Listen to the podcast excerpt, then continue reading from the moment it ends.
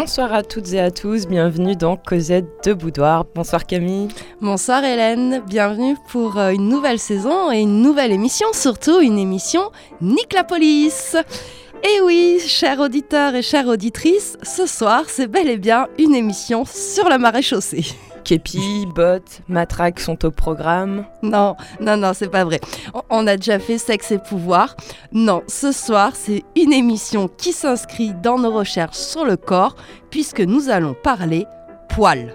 Ah oui, nique la police. Nique la police. Ok. Et oui, le poil, c'est du corps, mais du corps détachable et modifiable, puisque avant la chirurgie esthétique, c'était une des seules parties du corps que l'on pouvait changer finalement. Alors, le, poil, ça ouvre un peu le champ des possibles. C'est pour ça qu'on l'a choisi pour cette thématique. En effet, hein, selon les époques ou les civilisations, le poil prendra le symbole de la sauvagerie, sera la marque de l'obédience, une marque de mode, de signe de punition, de rébellion ou d'affirmation. Ici, nous allons nous centrer sur le poil en tant que caractère euh, érotique second. Hein, puisque le pubis, pourtant la plupart du temps dissimulé, est le plus contraint esthétiquement que tout autre lieu corporel. Ce que tu veux dire par là, c'est que nous n'allons pas parler des cheveux, de la barbe, etc. Non, ça pourrait faire euh, des sujets pour plein d'autres émissions, et on se les garde en réserve, mais là, ça va être le poil, des aisselles et du pubis principalement. Très bien. C'est vrai que la valeur de l'épilation intime entre vraiment dans le rapport femme-homme enfant, adulte, nature, civilisation, tradition, modernité, privé, public, individu, société, normes et déviance, exclusion, tolérance, liberté et soumission. On est sans arrêt sur des paradoxes. Alors, histoire de se mettre en jambe, hein, je vous propose, comme d'habitude, un petit florilège d'expressions avec le terme poil. Petite précision, dans un premier temps, on va évoquer des expressions avec le terme poil, mais ce sont des expressions érotiques. Puis dans un second temps, on va dire les expressions du langage courant. C'est parti.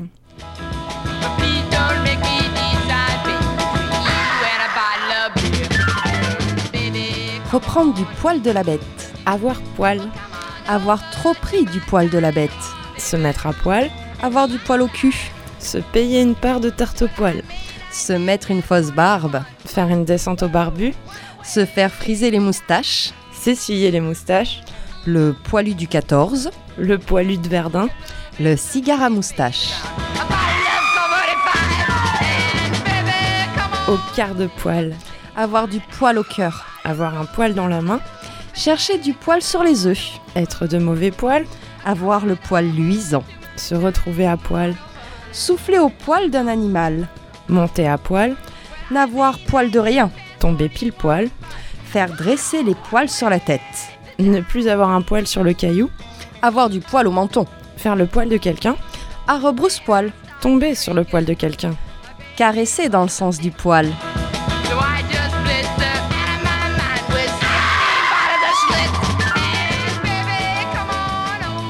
Voilà une bien belle entrée en matière, Camille. Oui, alors il y en a qui sont très liés historiquement. Hein, euh, le poilu du 14 euh, ou euh, le poilu de Verdun, hein, c'est lié à la Première Guerre mondiale, évidemment.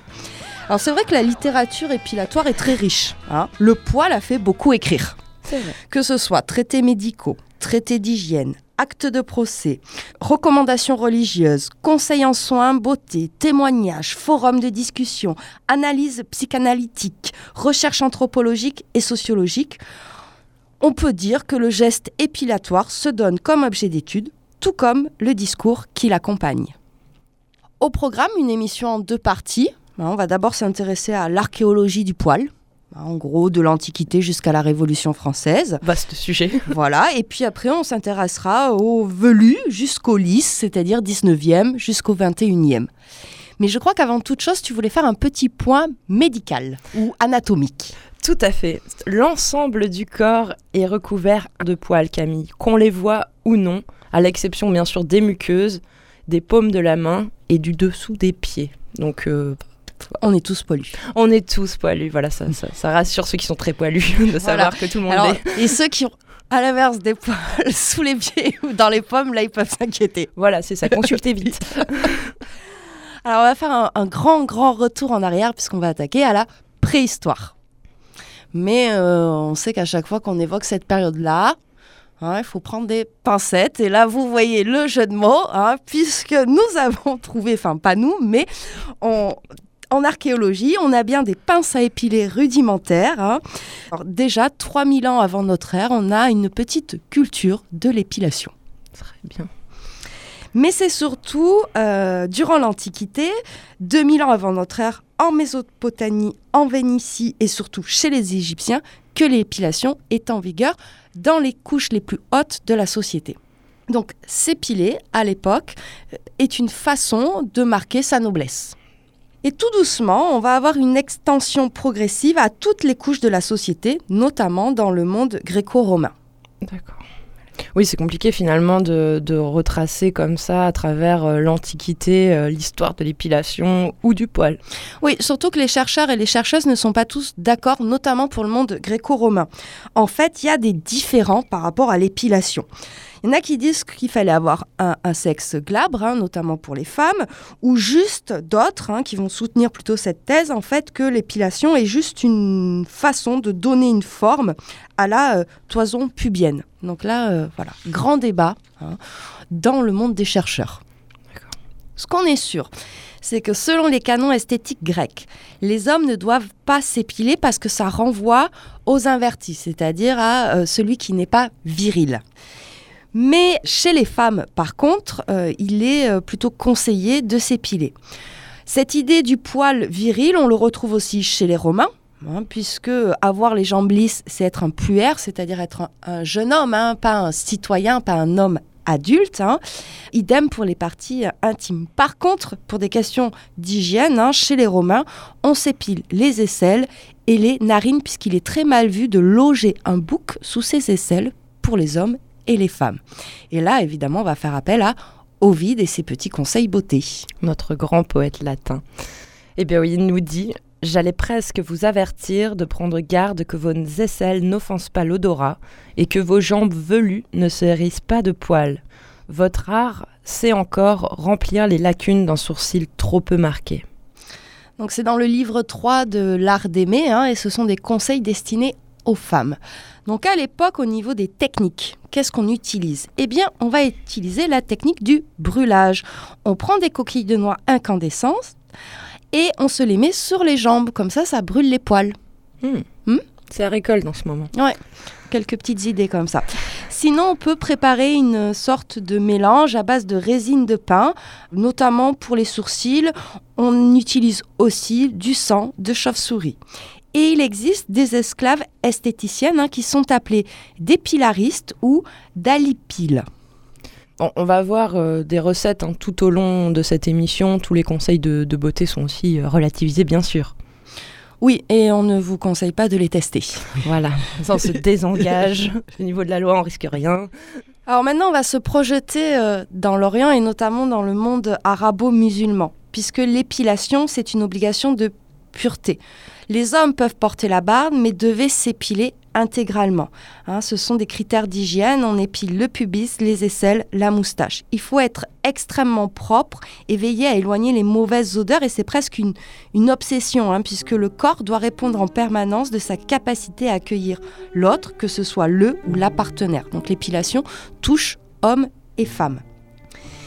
Et euh, selon l'islam, hein, euh, selon les différentes traditions, le traitement du poil hésite donc entre respect et retouche. C'est-à-dire que par exemple en Afghanistan, on peut se teindre la barbe au, au alors que dans d'autres pays, on ne touche pas à la barbe. Là, c'est en fait le point d'accord entre sunnites et chiites. On s'épile. Hein, donc, euh, on nous dit celui qui ne s'épile pas le pubis et les aisselles au-delà de 40 jours, celui-là n'est pas musulman. Ça, c'est un hadith. hein. Mm. Donc, euh, vraiment, euh, c'est- la Un loi. du prophète, voilà. Mm. Euh, alors ça, ça remonterait peut-être aux mœurs bédouines de la période euh, Pré-islamique. ouais, pré-islamique en fait. On a cette idée qu'il faut limiter la transpiration en évitant que les poils retiennent les impuretés et entretiennent les, les souillures. En fait, le poil est considéré comme une mauvaise herbe. Et où est-ce qu'on s'épile? On s'épile au hammam. Mm. Voilà. Et là, il va y avoir un petit peu deux méthodes. hein. les hommes se rasent et les femmes s'épilent. Hein, c'est pas tout à fait le même rapport à la souffrance. Hein. non, exactement. Ils sont douillés, les garçons.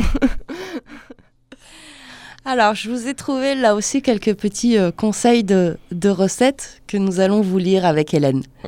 C'est ta spécialité, Camille, les recettes. Mm. Recette pour une épilation sans douleur. Mettre dans de l'eau de la cendre, du savon, de la chaux. Faire bouillir et ajouter ensuite du gasol, salvon que l'on trouve dans les hammams. Poser le tout sur les parties à épiler, puis laver à grandes eaux. Recette pour empêcher le poil de repousser. On procédera d'abord à l'épilation, puis on broiera de l'arsenic rouge et on en fera une pommade avec du jus de gisquiam verte. Le poil ne repoussera plus. Autre recette pour stopper le poil sur le corps et aux aisselles. Prendre de l'alun pilé, de la bile, de la pierre légère appelée caissure, du vitriol jaune, du sang de caméléon, de la gomme arabique, de l'encens mâle et du borax. Appliquer et laisser agir.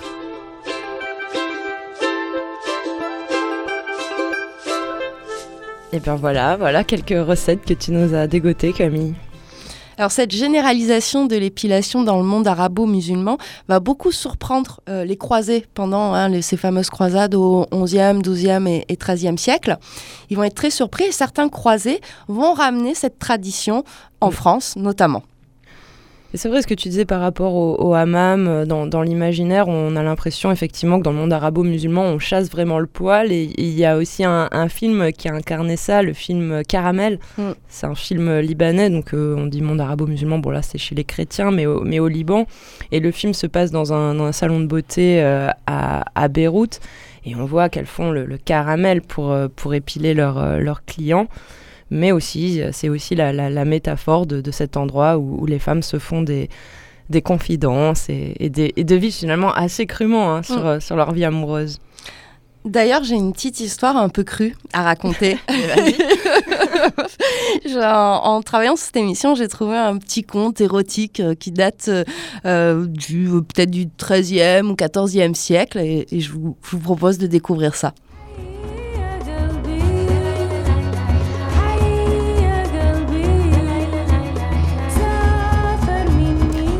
Y avait un prédicateur d'une grande éloquence.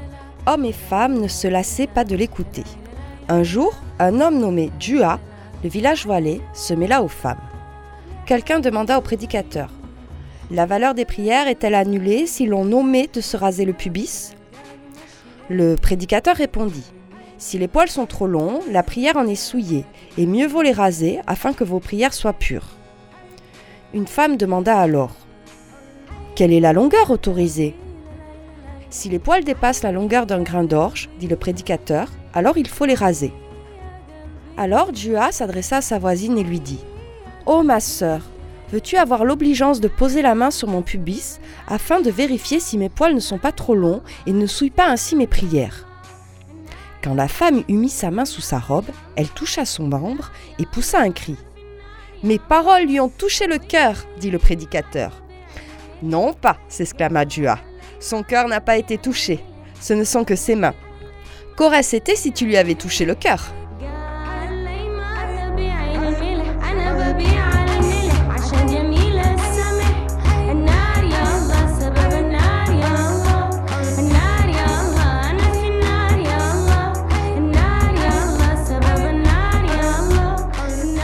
Ah oui, c'est rigolo. C'est mignon. oui. C'est mignon. Donc, le poil ne doit pas dépasser un grain d'orge. Ah. Hein, ça, c'est la mesure pour. Euh, voilà. Bio, pas bio, parce que c'est pas pareil. On ne sait pas.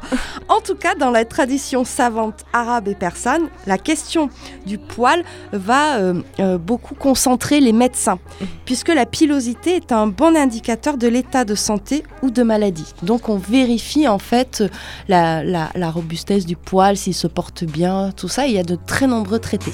Mm. Cette notion hygiéniste, on, pourrait peut-être la justifier aussi parce que euh, ça facilitait la toilette dans des régions où on est en pénurie d'eau. Ça permet de lutter contre la vermine hein, et de lutter aussi contre le typhus qui est transmis par les poux. Ouais, de toute façon, je pense que bon, les, les- on va le voir à plusieurs reprises que l'hygiène, c'est souvent la grande question euh, qui est derrière le poil, en fait. Mm. C'est que partout l'on nomme notre pilosité. Est à nos portes, il est partout, battons-nous. Et allons pas de main morte, et partout rasons tout.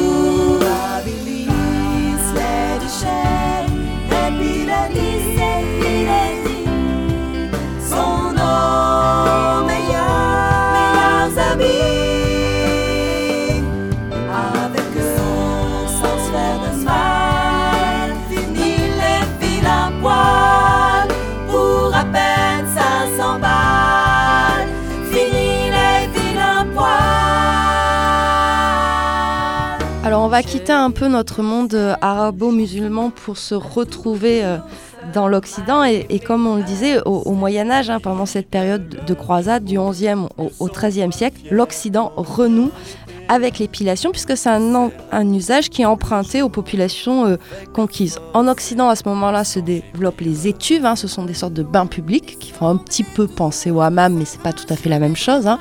mais c'est un lieu de rencontre et c'est surtout mixte. hein.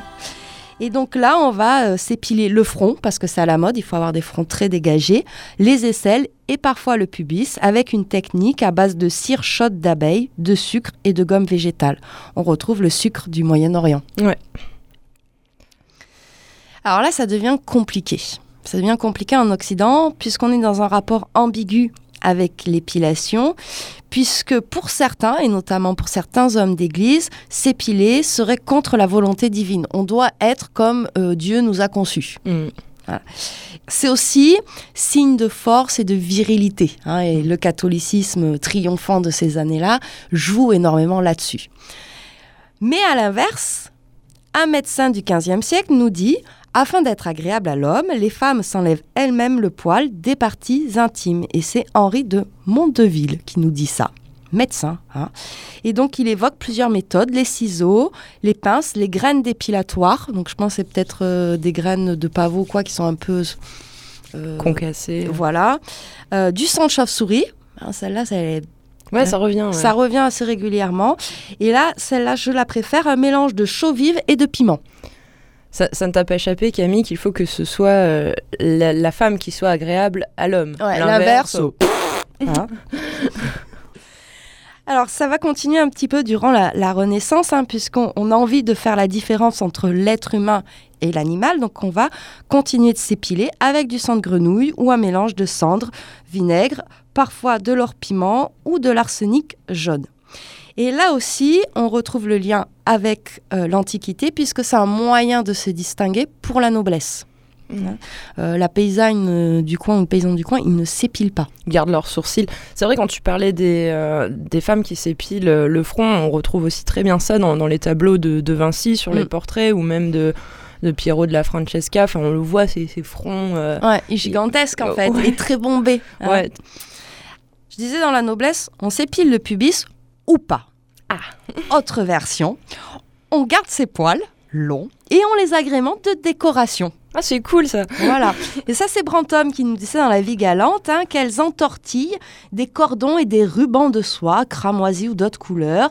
Elles vont jusqu'à se les faire friser comme des frisons de, de perruques. hein. et euh, on y met aussi des pierres précieuses si tu es très très riche. hein. Voilà. T'as un, un petit diamant, un petit rubis, et puis euh, hop Tout est frais. Alors, toutes ces, euh, ces, ces modes, finalement, viennent d'Italie, hein, parce que euh, les Italiennes sont reconnues dès la Renaissance comme des, finalement des influenceuses. Oui, voilà. Et elles vont comme ça euh, Diffusé. diffuser leurs petites techniques partout en Europe. Donc, tu as encore des recettes, Camille? Et oui. Ah, Alors, quelques recettes qui sont consignées dans l'ouvrage Ornatus Milierum, l'ornement des dames. Hmm. Une demi-écuelle de chaux vive bien sèche, retenue dans une étoffe, on y verse l'eau et on mélange. On y trempe une aile d'oiseau, si les plumes tombent, c'est prêt. Étendre à la main sur les poils, puis bien essuyer. Tu m'étonnes, si ça crame. euh, Ne pas se gratter les yeux non plus après. On risque d'être aveugle. Alors, je te sens un petit peu timoré sur cette technique, donc j'en ai une seconde. Prenez 5 doses de colophane et une de cire, faites-les fondre dans un pot de terre, étalez ensuite sur un morceau de toile de lin et dès que vous pouvez le supporter, appliquez sur les poils. Ça fait flipper aussi. Et alors, si tu veux un côté plus radical, hein, il existait des crèmes composées d'un demi-litre d'arsenic. Voilà. Au voilà, moins, ça marche. ça marche, ça t'a cramé jusqu'à l'os et tu n'auras plus jamais de poils. Voilà. Il te reste trois jours à vivre. On a aussi la fille du duc de Milan au XVe siècle, hein, Catherine Sforza, qui, qui elle avait au moins neuf recettes qu'elle conseillait et qu'elle alternait pour s'épiler. Nick la police, une histoire du poil chez Cosette de Boudoir. Sur ce cas de l'épilation, hein, on rase ou pas, les blasonneurs sont partagés. Alors, quand tu dis les, les blasonneurs, ce sont les, les poètes qui sont aussi des, des critiques de leur temps. Mm. Alors par exemple, Ronsard loue le petit car barbelu d'un or jaune crespelu. Oh, c'est très beau. Donc très, lui, il veut du poil. Hein Ouais. Euh, Mais peu. Mais P- peu. Si petit. petit, hein À l'inverse, un autre préfère le ventre épais, barbe de frais rasé. Voilà. Brantôme, lui, préfère le chemin jonchu et convelu, sont faits propres pour chevaucher. hein. Et d'autres sont soupçonneux envers ces dames qui n'ont de poil point du tout ou peu. Donc finalement, elle est plutôt bonne presse, le poil auprès des poètes. hein. Mm. Pareil, on a aussi des avis partagés en médecine. hein. Euh, certains condamnent un petit peu ces usages dépilatoires et d'autres donnent des conseils. Ce- cette ambiguïté hein, autour du poil va perdurer jusqu'au siècle des Lumières, hein, puisque là aussi, l'épilation reste une façon de se distinguer chez la noblesse, chez l'aristocratie ou chez les courtisanes, évidemment. Et là, on a beaucoup d'anecdotes qui prouvent que les soins de la toison n'ont pas été écartés chez les hommes et chez les femmes. D'ailleurs, le duc d'Orléans, en 1776, le soir de ses noces, change de chemise et offre le spectacle d'une épilation complète, suivant les règles de la plus brillante galanterie du temps. Donc ça veut dire que lui aussi, hein, il a le sexe épilé. On a aussi mademoiselle Thévenin qui, pendant la Révolution française, hein, était surnommée l'as de pique parce que bien que blonde, elle s'était fait teindre le bosquet de cypris d'un noir d'ébène. Et Ça, c'est Pierre-Louis qui nous raconte ça. Faut-il faire confiance à Pierre-Louis? Pas sûr. Pas sûr. Petite interlude musicale, Tout à fait. Tout en légèreté. tout en légèreté, Java, le poil. Le poil. Au départ sur terre c'était Byzance. Tout le monde m'a brossé dans mon sens. L'argent rentré dans la touffe. J'ai donc coté mes poils en bourse. Puis j'ai connu Marie Chantal. Elle avait la bouche en cul de poil. On s'est quitté, un poil de l'épouser. Le jour où elle a voulu décolorer toutes ces bourgeoises qui s'épilent. Ça me rate, ça me barre, ça. Je suis l'ennemi public, celui qu'on torture en rasoir bique. Toutes ces bourgeoises qui s'épilent. Ça me rate, ça me barre, ça. Dans un monde assez petit, c'est, politiquement incorrect. Un jour je suis passé de mode, quel supplice. J'ai eu des démêlés de justice. Je les murs, j'étais clandestin, traqué dans les moindres recoins. Coin, coin, je voulais pas finir comme fourniture. Mon perruque couvre sa chaussure. Par charter, j'ai fui le capitalisme. En Afrique où j'ai eu poiludisme. Toutes ces bourgeoises qui s'épilent. Ça me rate, ça me ça. Je suis l'ennemi public. Celui qu'on torture au rasoir bique. Toutes ces bourgeoises qui s'épilent. Ça me rate, ça me barbe, ça m'horripile. Dans un monde c'est, je suis politiquement incorrect. Bien trop malade, j'ai dû partir. On aurait dit un poil à frire. Mais j'ai trouvé mon bonheur, c'est le principal, dans une communauté au Népal. J'ai fondé mon paradis fiscal sur une baba coulant sandales. Mais avis à tous les crânes d'œufs, je serai de retour.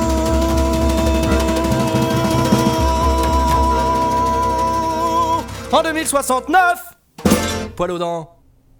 Eh bien, nous sommes de retour dans Cosette de Boudoir et cette spéciale Nique la police, Camille. Oui, et on arrive à la deuxième partie de notre émission du velu au. Donc on s'était quitté sur la Révolution française où on trouvait encore quelques marques d'attention à la toison pubienne chez les hommes et chez les femmes. Alors qu'au 19e, les poils du pubis et des aisselles sont considérés comme une marque précieuse de sensualité féminine. Donc on laisse le poil. D'ailleurs, Caroline Lamp, femme du Premier ministre anglais Lord Melbourne, fait cadeau à son amant poète Byron quelques mèches bas placées en lui demandant d'en faire autant. Ça, doit être un, jeu plus, répandu qu'on ne le pense. L'échange de poils pubiens entre euh, amants et amantes? Oui, j'imagine. Bon, à l'époque des correspondances papier, disons que ça, ça, ça devait Ouais. être plus courant que là par texto, mais. euh, pendant la Première Guerre mondiale, j'avais trouvé quelques lettres comme ça où les femmes mentionnent euh, je t'ai mis quelques petits poils. euh, ouais. Voilà. Ouais, Ah. Tu vois? Non, ça se fait, ça se fait. Non. Alors, on va revenir à notre 19e siècle qui... Alors là, c'est un paradoxe parce que le 19e siècle, on a vu, ils produisent énormément de discours sur le sexe. Hein, toujours à dire des trucs par rapport à la sexualité, etc. On se mêler de tout. Voilà, hein, euh, que ce soit la morale, la théologie, euh, euh, la médecine, la littérature, on se mêle. hein. Sauf que pour le poil, il faut attendre 1880 pour qu'on trouve vraiment une littérature fournie là-dessus, hein, qui va prendre la forme de traités d'hygiène, romans, euh, considérations beaux-arts, études historiques. On a même des savants qui vont recenser toutes les femmes atteintes d'hypertrichose pubienne, c'est-à-dire qui ont trop de poils. Voilà. Hein, je rappelle, le 19e siècle, il y a des fascinations un peu cheloues hein, dans la médecine. On, on le rappelle. On le rappelle. hein. Et puis on a des auteurs, parfois, on ne sait pas pourquoi, ils ont décidé d'en faire des sujets de poèmes. Ouais. Ouais. Et là, on va vous faire découvrir un, un poème de, de Jules Verne, et je dis bien Jules Verne, c'est peut-être la seule fois dans Cosette de Boudoir où nous allons évoquer cet auteur. Mm. Voir si on peut pas faire des trucs avec le poulpe, mais non. Non. qui a écrit une lamentation d'un poil de cul de femme que tu vas nous lire ce soir. Merci de ce cadeau, Camille. Vraiment merci. Lamentation d'un poil de cul de femme. Il est dur lorsque sur la terre, dans le bonheur on a vécu, de mourir triste et solitaire, sur les ruines d'un vieux cul. Jadis, dans une forêt vierge, je fus planté sur le versant qu'un pur filet d'urine asperge, et parfois un filet de sang.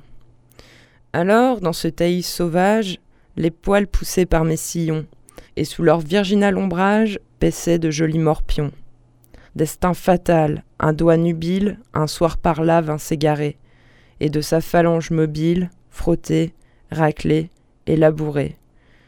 Bientôt au doigt le vie succède, et dans ses appétits ardents, appelant la langue à son aide, il nous déchire à belles dents. Bah voilà, j'ai fait ce que j'ai pu. J'ai fait ce que j'ai pu pour lire Jules Verne. Tu te dis à quel moment il, il a décidé de- d'en faire un poème? Dire avant 20 milieux sous les mains où euh, il a hésité, il s'est dit je lance dans la littérature érotique. euh, Eh bien, s'il a hésité, il a bien fait de choisir finalement les romans d'exploration et d'aventure, tu vois. ouais, ouais, je Ça- pense aussi. Ça lui a mieux réussi parce que tu vois, il y avait quelque chose. euh, voilà. Bref. Donc maintenant, on va parler des artistes. hein, Ah. maintenant qu'on a un petit peu évoqué les, les écrivains. Donc le, le nu féminin au 19e siècle n'est pas considéré comme obscène si les poils pubiens ne sont pas représentés. Hmm. Voilà. Donc tant qu'il n'y a pas de poils, Ça fait ange un peu. voilà, tu peux, tu peux y aller. Tu peux peindre de la meuf. Mais si tu peins le poil, ça va plus. C'est fini. Donc du coup, les, les modèles portaient, euh, euh, notamment pour les photographies artistiques et érotiques, des, sortes de collants d'amour, en fait, des collants. Et comme ça, on, voyait euh, strictement rien. En fait, c'est parce qu'on a cette idée que la femme glabre n'est considérée comme obscène par la société masculine du 19e siècle parce que dénuée de son sexe et donc de ses pulsions. Et comme physiquement elle est revenue à l'avant, à l'enfance, elle est soumise au désir de l'homme.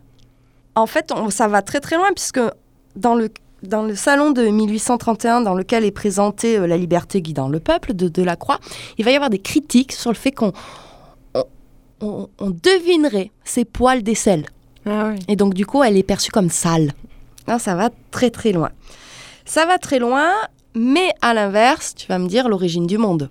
Ouais, ouais, grosse pilosité. Grosse pilosité. Tout à fait. Hein Euh, on rappelle, hein, Courbet, et pendant très très longtemps, on n'a jamais su qui était le modèle qui avait posé pour Courbet.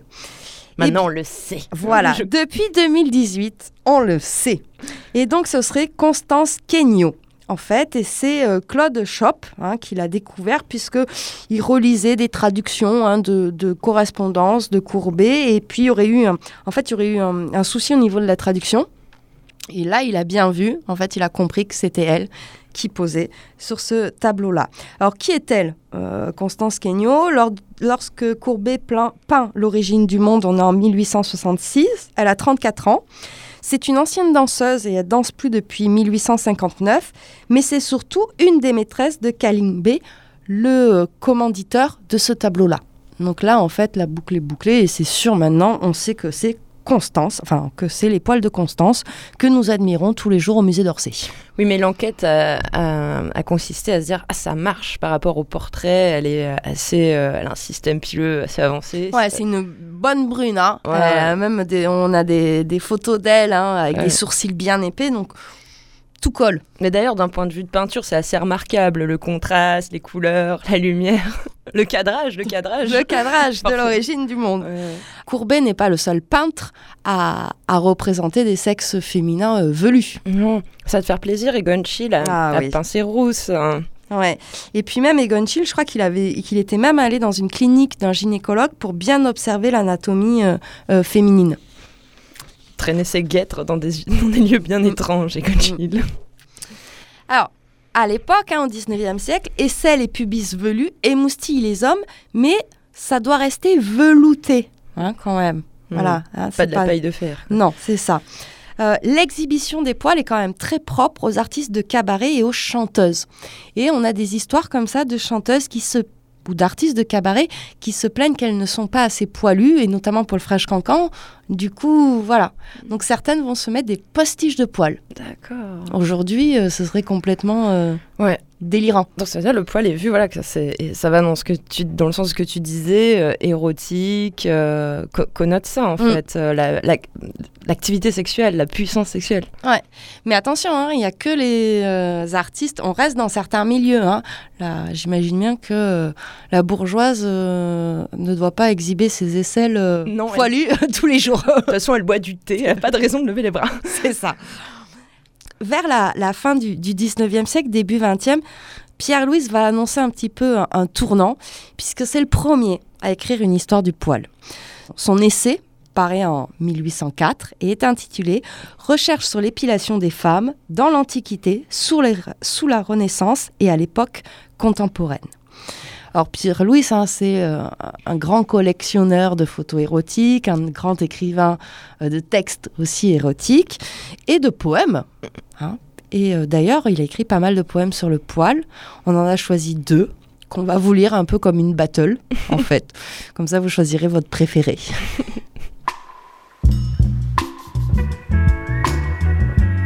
Les poils. Un rayon du soleil levant caresse et dort sa chair marmoraine et les poils flavescents. Oh, que vous énervez mes doigts adolescents, grands poils blonds qui vibraient dans un frisson d'aurore. Quand son corps fatigué fait fléchir les coussins, la touffe délicate éclaire sa peau blanche, et je crois voir briller d'une clarté moins franche, sous des cheveux moins blonds, la chasteté des seins, et sous des cils moins longs, les yeux dans leur cernure. Car ces poils ont grandi dans leur odeur impure, et la mousse en est légère et faite d'or vivant, et j'y vois les reflets du crépuscule jaune. Aussi je veux prier en silence devant, comme une byzantine au pied d'un saint icône. Les poils. Quand j'énerve mes doigts dans vos épaisseurs claires, grands poils blonds, agités d'un frisson lumineux, je crois vivre géante aux âges fabuleux et broyer sous mes mains les forêts quaternaires. Quand ma langue vous noue alentour de mes dents, une autre nostalgie obsède mes narines.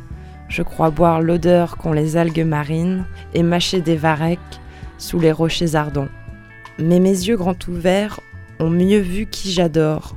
C'est un peu d'océan dans un frisson d'aurore. La mousse d'une lame, un embrun d'or vivant. Flocon vague oublié par la main vénérée qui façonna d'écume et de soleil levant ta peau blanche et ton corps splendide, citéré. Et voilà, les mots de, de Pierre-Louis. Oui, alors comme je vous le disais, il amorce un peu le tournant du siècle parce qu'à partir de la Première Guerre mondiale, on va commencer à s'épiler. C'est dû à l'évolution de la mode, hein, les jupes les robes raccourcissent, et surtout au développement des loisirs. Les maillots font euh, leur apparition. Donc l'Occident va renouer avec cette tradition de s'épiler les aisselles, les jambes et le maillot. D'ailleurs, dans des bréviaires de la femme, hein, c'est une sorte de conseil féminin euh, qu'on donne à l'époque, hein, on nous dit il est presque indispensable, avec la forme nouvelle des robes du soir outrageusement décolletées, retenues à peine par un fil de perles, souvent pas rien, qui laisse au bras toute sa nudité, dévoile dans le mouvement ce que nos aïeux et nos mères n'eussent jamais montré. On évoque des raisons esthétiques, mais aussi olfactives à l'époque. Et là, petit lien avec l'hygiène. Et dans le nudisme, Camille Et oui, parce qu'on est sur ces périodes-là aussi où le nudisme, où le naturisme va se développer un petit peu partout en Europe. Donc c'est né en Allemagne, hein, vers 1906. Et là, oui, on est sur euh, une épilation, hein, puisqu'elle permettait euh, au corps de, de bien euh, capter la source d'énergie et de force hein, grâce à l'air, à la lumière et à l'ensoleillement. Hein, donc il fallait entièrement s'épiler. Mais c'est surtout en Angleterre que va se développer hein, euh, cette tradition de l'épilation du pubis dans euh, le naturisme ou le nudisme. Et on dit même à l'époque hein, euh, que les femmes sont à la mode anglaise lorsqu'elles s'épilent le pubis. D'accord. Oui, tu vois, moi finalement j'avais plutôt un, un imaginaire qui faisait penser que en, en Allemagne l'épilation n'était pas du tout centrale justement, qu'on vivait bien mieux les poils. euh. L'épilation en Allemagne, elle est, euh, elle est importante jusqu'à la Seconde Guerre mondiale. C'est les nazis qui vont reprendre cette idée d'épilation, de corps, esthétique, etc., d'homo- d'homo-érotisme. hein, finalement. Donc du coup, en réaction, dans la seconde partie du XXe, les naturistes et les nudistes vont laisser le, le poil allemand se développer. Voilà. Développons le poil Allemand. allemand. J'ai voulu me faire épiler le maillot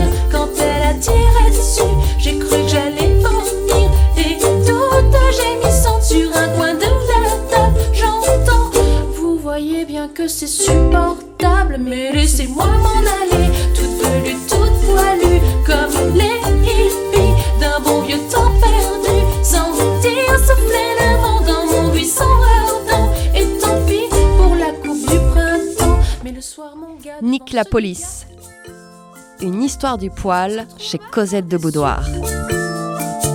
Toujours dans ces années-là, on a ce grand courant hein, euh, qui est le, surréalisme. Et là, les, artistes surréalistes, que ce soit Duchamp ou Man Ray, eh ben, on est euh, plutôt des fers de lance de l'épilation. Euh, là aussi, c'est une histoire d'esthétisme hein, et surtout de, de censure, puisque ça leur permet que leurs photos ne soient pas taxées euh, d'obscènes. D'accord. Hein, donc, euh, ils préfèrent avoir des modèles euh, rasés de près. Et c'est aussi une façon, un petit peu, euh, de lutter contre les conventions idéologiques, esthétiques et politiques. hein. Puisqu'il y a notamment la, sulfureuse baronne allemand Elsa von Vrankenkamp-Lorengoven, hein, qui va tourner dans un, dans un court métrage où elle est en train de, de s'épiler euh, le sexe. hein. et ça, c'est vu comme très provocateur à l'époque. On suppose que Kiki de Montparnasse était imberbe, enfin n'avait que très peu de poils. Et c'est pour ça aussi qu'elle aurait eu autant de succès en tant que modèle des surréalistes et que Duchamp et surtout Man Ray l'appréciaient. Mais pourtant, il y a quatre photos qui datent de 1929, qui sont quatre photos pornographiques de Kiki et Man Ray, euh, où on voit euh, les poils Non, moins de Kiki. J'ai envie de citer quand même les titres euh, de ces photos qui sont. Qui sont Oui, alors c'est quatre photos qui correspondent à quatre saisons. Voilà. Pénétration pour printemps-été, fellation en automne et sodomie en hiver. Voilà. Donc on peut dire qu'en 1920, on a beaucoup de modèles dans les milieux artistiques qui se rasent afin d'éviter la censure. Voilà. L'épilation à ce moment-là, notamment par le comportement des artistes qui sont vus comme avant-gardistes, va prendre une valeur érotique, voire une fonction exhibitionniste. hein, et ce qu'on peut retrouver dans certaines scènes fétichistes hein, qui, se de- voilà, qui se développent dans cette entre-deux-guerres et puis juste après la Seconde Guerre mondiale? Petite pause musicale Oui, on écoute euh, Tommy Cash, Winna Lotto, et je vous conseille fortement d'aller voir le clip parce qu'il y a un lien avec notre émission. Et c'est un rappeur estonien.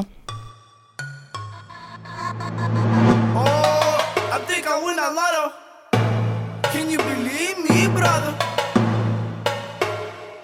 Like for real. Oh, I think I win a lotto. Can you believe me, brother? Like for real, man. Блядь. Why you hate babes when you can have key babes? No Houston trap, but only hot Russian raps. One stripe in the night made me feel alright. Three stripes on my body make my swag real tight.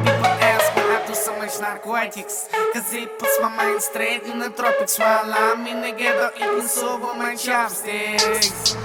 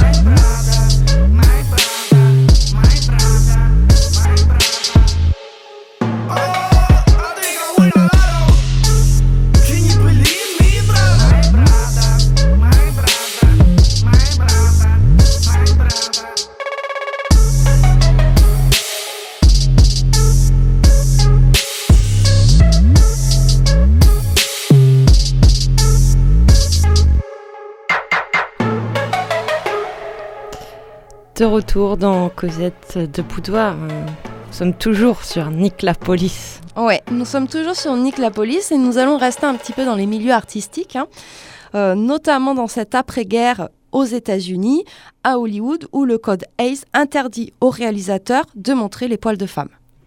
Donc, ça pose quelques soucis. Petit euh, exemple, notamment pour le tournage de 7 ans de réflexion, hein, où on a cette fameuse scène de la robe que porte Marilyn Monroe qui est soulevée par une bouche d'aération.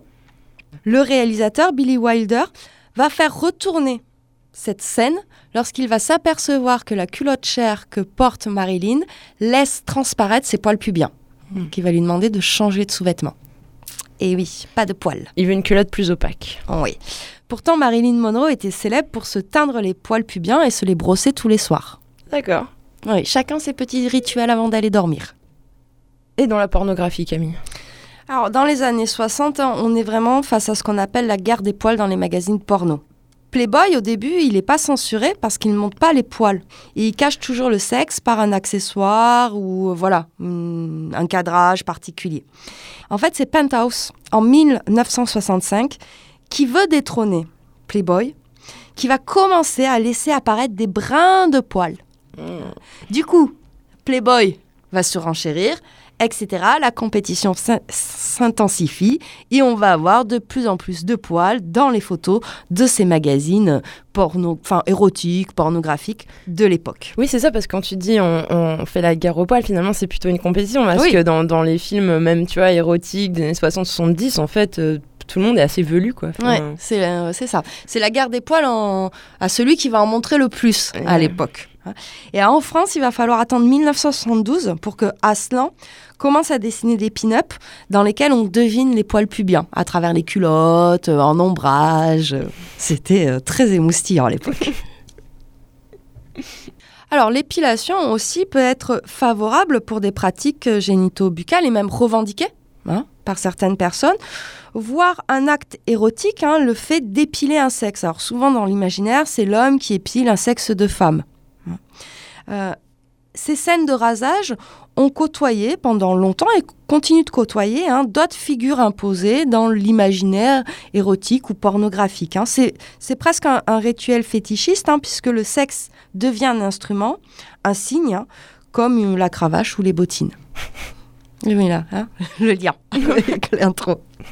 Alors, il y a quelques films comme ça, on a Les Épilés, euh, qui date de 1978, hein, de Jehan Jonas, qui est un proche de Léo Ferré, où on a une scène de rasage féminin à trois. Voilà. Euh, la chute du mur va ramener aussi quelques actrices euh, dans les années 80, un peu poilues, hein, les actrices de l'Est. Nature, Voilà. nature. Et pareil, Catherine Ringer d'Erita Mitsuko, qui elle a tourné une vingtaine de films euh, érotiques entre 76 et 82, aborde le plus souvent une toison bien fournie. Donc on va dire dans les années 80, début 90, on reste dans du euh, protéiforme au niveau du poil. On trouve de tout On trouve de tout. Grande variété. grande variété. Alors pour revenir sur cette, euh, cet acte érotique euh, d'épiler un sexe, je vous propose un très bel extrait euh, du roman de Charlotte Roche, Zone humide, qui est un, un roman très contemporain, et dans lequel on a une belle scène de rasage. Il commence en haut des cuisses, enlève les poils pubiens qui poussent vers la jambe. Il pose le rasoir sous le nombril et s'arrête. Puis il recule pour avoir une meilleure vue d'ensemble, plisse le front et dit d'un air grave. Je les trouve bien, ces poils qui poussent là-haut. Je vais tout laisser.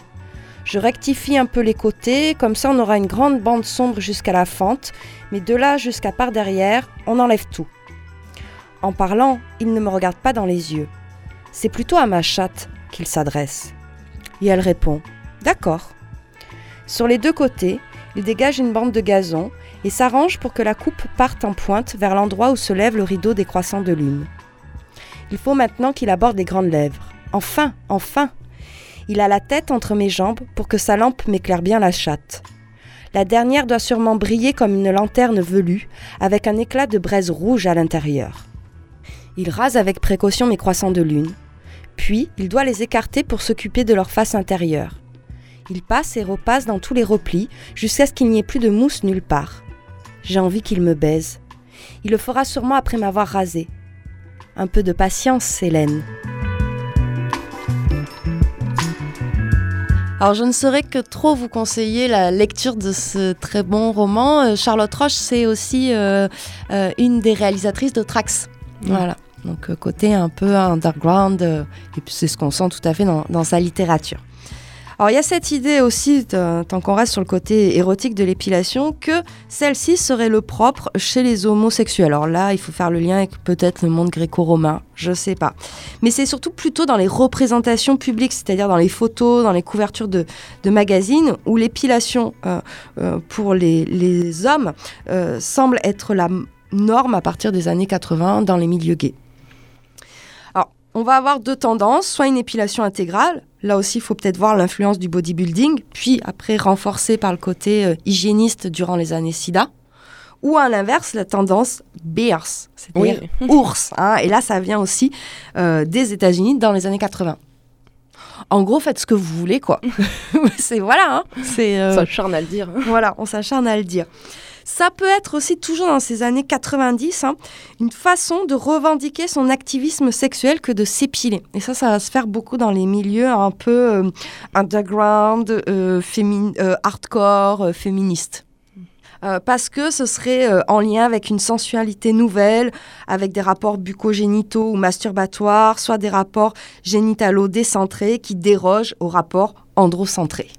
Voilà, c'était la phrase un peu compliquée de Ouais, l'émission. ouais, ouais, ouais. tu veux la redire du coup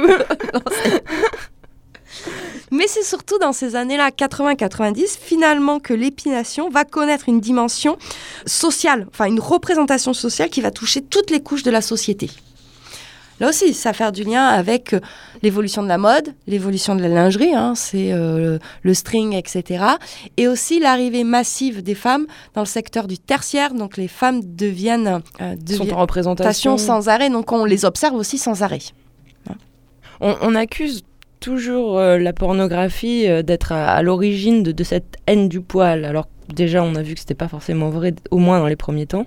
Oui, puis il y a une évolution. C'est-à-dire que on disait dans les années 80, on trouve de tout. 90, ça va être plutôt une épilation partielle. 2000, le fameux ticket de métro. Et 2010, les poils auraient disparu. Alors, est-ce que c'est une conséquence du voir plus pour voir mieux? Question. Puisque la vocation de l'épilation dans la pornographie, notamment dans, la- dans le cinéma porno, est plurielle. Ça peut marquer le passage d'un cinéma porno d'une phase expérimentale à une phase professionnelle. Ouais, la professionnalisation. Voilà, ça euh, préserve le visionnage de tout parasitage pilaire. hein. Euh, ça peut être aussi un facteur de distanciation ou un signe du caractère professionnel des acteurs et des actrices. hein. Et c'est aussi un, un esthétisme hein, qui peaufine un univers homogène qui est très euh, huilé. Mais il y a des, du cinéma porno où on va pas trouver de poils. Ou, ou qu'on, ou- enfin, disons que c'est lui qui est, qui est critique parce que par exemple dans, le, dans la pornographie japonaise, il y a, il y a des poils en fait, mais pour le coup c'est eux qu'on floute. Tu sais, dans le porno japonais, on floute les sexes et en fait, s'il n'y a pas de poils, il n'y a pas de floutage. Donc en fait, c'est le poil qui est le marqueur euh, presque de l'organe génital, tu vois. Enfin, intéressant parce qu'on on trouve des catégories hein, dans le cinéma porno hein, de chat poilu ou chat hirsute, hein, Harry Pussy ou Shaggy Pussy. Mm. Alors c'est vrai que enlever les poils, c'est retirer ce qui est sexuel et paradoxalement montrer les organes sexuels. tout à fait. ouais. Et c'est ce que nous dit Ovidie. Ouais, elle nous dit pour filmer une scène érotique, euh, pour une version dite soft ou tout simplement euh, dans un moment du film où le contexte n'est pas une scène de sexe, eh bien, il est très compliqué de filmer une actrice intégralement épilée. Par exemple, une femme qui traverse euh, une pièce nue ou sort de son bain, eh bien, la scène n'est pas une scène sexuelle. En tout cas, si elle a des poils pubiens, sa nudité ne sera pas vulgaire. Mais si elle a rien sur la minette, le simple fait de l'avoir intégralement nue sera pornographique. Ses lèvres seront visibles, ce qui pourrait être érotique sera finalement cru. Ah là aussi c'est ambigu, hein, c'est compliqué. Plutôt que d'accuser l'influence de la pornographie, hein, est-ce qu'il ne faut pas plus s'interroger sur le fait que cette uniformisation de l'entrejambe suit finalement une uniformisation plus globale du corps? Et cette uniformisation plus globale du corps, elle vient surtout des publicitaires et des médias qui ont fait la chasse aux poils. En tout cas, les médias et les publicités ont un discours là-dessus, tandis que la pornographie n'en parle pas. Elle montre, mais elle, elle tient pas de discours finalement. Enfin, Oui, puis dans la pornographie, on a aussi une dimension interpilaire. Euh, soit ça peut être de la parodie, soit de l'ironie, soit carrément de la provocation. Par exemple, Virginie Despentes, euh, dans Baise-moi, euh, ces actrices, elles sont poilues. Et c'est fait exprès parce que c'est du cinéma d'autrice et Mm. qu'elle veut avoir cette, marque-là et c'est pour elle un moyen de se différencier. En fait, dans notre euh, société et dans notre monde capitaliste, l'épilation, elle est vendue comme une porte d'accès au bien-être. C'est un véritable marché de biens de consommation et un marché de services. et ça, on va le voir par rapport à un, un petit florilège de publicité qu'on vous a trouvé. Alors, notamment en 2011, euh, une marque de produits d'épilation avait dû retirer une pub qui ciblait les adolescentes et qui faisait euh, l'éloge d'un minou tout doux car épilé. Et le- le slogan, c'était ça quand mon minou est tout doux, il vaut le coup. Donc c'est un, un peu euh, perverse en Oui. fait. Ça veut dire que si tu t'épiles pas, euh, personne va visiter ton, ton minou. Ça veut dire ça, ouais. Ça veut dire ça. Alors nous, on vous a trouvé une autre pub pour vous montrer ce côté un peu effet perverse sous euh, un peu de musique euh, pop, de jolies couleurs. On vous fait passer des messages qui sont d'une injonction à la norme. Ouais. Hein. Donc on va pas se taper la pub en entier, on vous met juste euh, le début.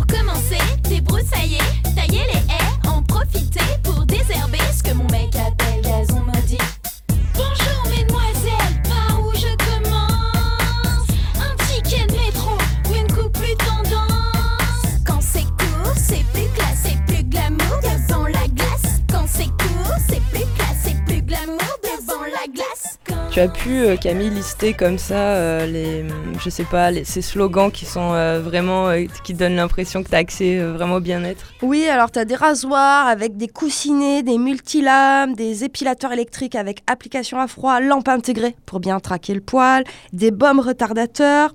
Tu as aussi, moi ce que j'adore, c'est des, des crèmes dépilatoires qui diffusent une mousse onctueuse et riche en actifs fruités aux arômes de framboise intense et pêche délice. Hein? Euh, vous avez aussi des patrons d'épilation en forme de papillon, étoile, cœur, éclair ou des teintures pouvant euh, aller du blond au noir nuit en passant par le rouge cerise. Alors moi, ce que je préfère, c'est la pratique du vajazling, c'est-à-dire l'ornement de pubis avec des cristaux précieux.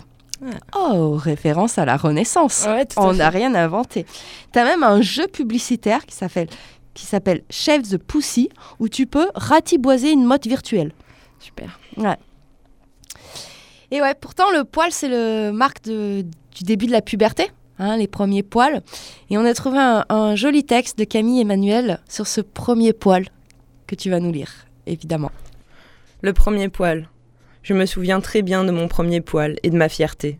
C'était l'été, j'avais 14 ans. J'attendais avec impatience la puberté qui tardait vraiment à venir. J'en avais marre de ressembler à une gamine de 10 ans alors que toutes mes copines commençaient à avoir des corps d'adolescente. J'étais donc sur la plage et je lisais un livre. En changeant de position pour lire et en passant ma main sous mon aisselle droite, je l'ai senti. Le poil. Pas le duvet habituel, hein, le vrai poil. Il faisait bien 2 centimètres. Comment avais-je fait pour ne pas le voir? J'ai passé la journée à discrètement le toucher, très fier de ce signe de puberté. Il annonçait l'arrivée des seins, des règles, d'un corps plus féminin et moins enfantin. Ce poil, c'était l'entrée dans la vie de femme. Pourtant, sa durée de vie à ce poil conquérant était très limitée. Dès le lendemain, il était guillotiné par un coup de rasoir bic. Tous ses petits copains d'aisselle ont vite subi le même sort. Quant aux cousins pubiens, ils étaient tranquilles tant qu'ils ne dépassaient pas du maillot ou de la culotte. Sinon, ils passaient sous la main perverse de l'esthéticienne et mettaient un mois à repousser, affaiblis par la cire. Cosette de Boudoir, nique la police.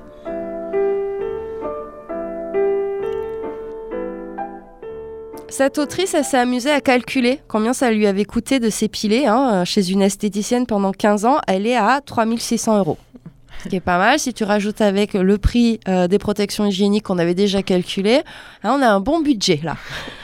Pour les hommes, du coup Et ouais, parce que de plus en plus de jeunes hommes se rasent aisselle, torse, pubis. Est-ce que là aussi c'est l'influence du porno ou au contraire de la publicité? Puisque l'idée est de faire que son sexe ait l'air plus grand. hein. Mais on voit bien hein, dans les pubs pour parfum, il n'y a pas, de, y a pas de, cadrage sur les sexes hein, dans les pubs pour parfum. Mais c'est pour continuer cette idée-là des hommes lisses.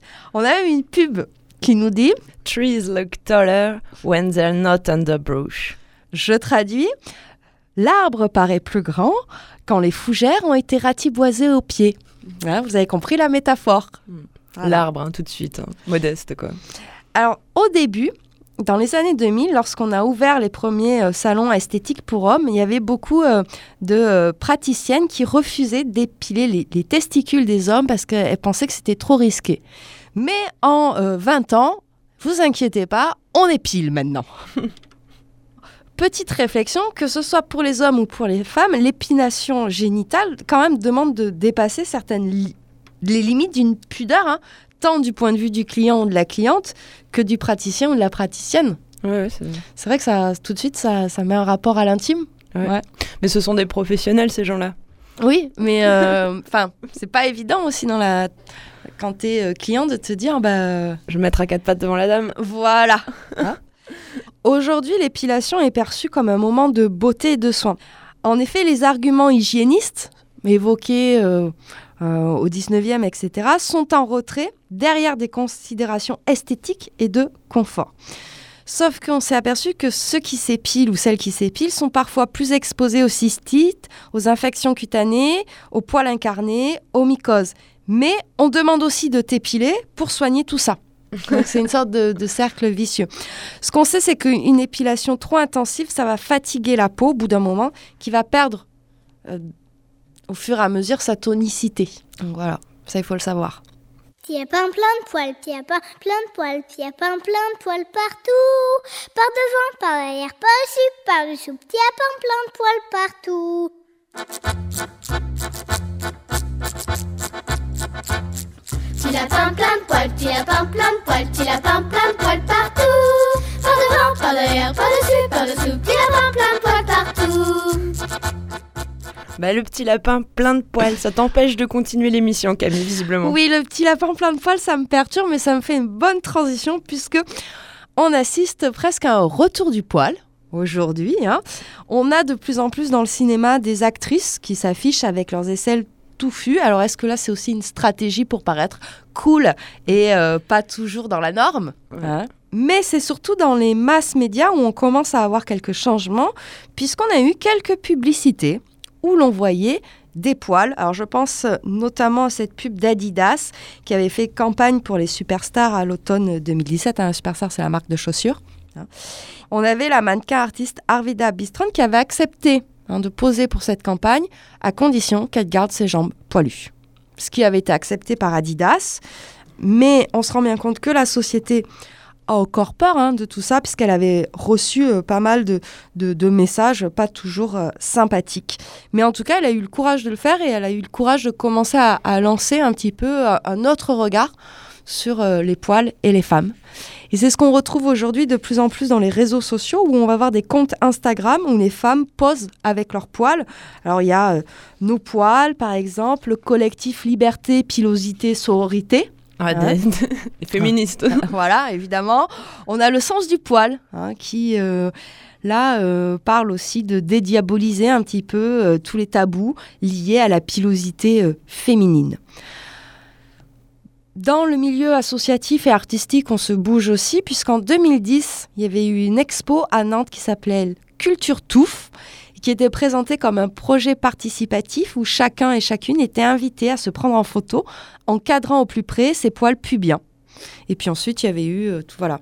Alors c'est porté par le collectif Urban Porn qui est euh, voué à la production de travaux pluridisciplinaires féministes, pro-sexe, queer et post-porno, hein, qui met en relation les notions d'identité, de sexualité et d'espace public. Ça a l'air d'être un, un collectif euh, cool. J'aurais bien aimé voir leur petite expo. Alors on a aussi euh, un, un mouvement international pour une écologie libidinale, un mouvement miel, hein, qui défend les poils. hein. Donc on- des sortes de... Voilà, ils sont engagés contre la déforestation. D'accord. Ouais.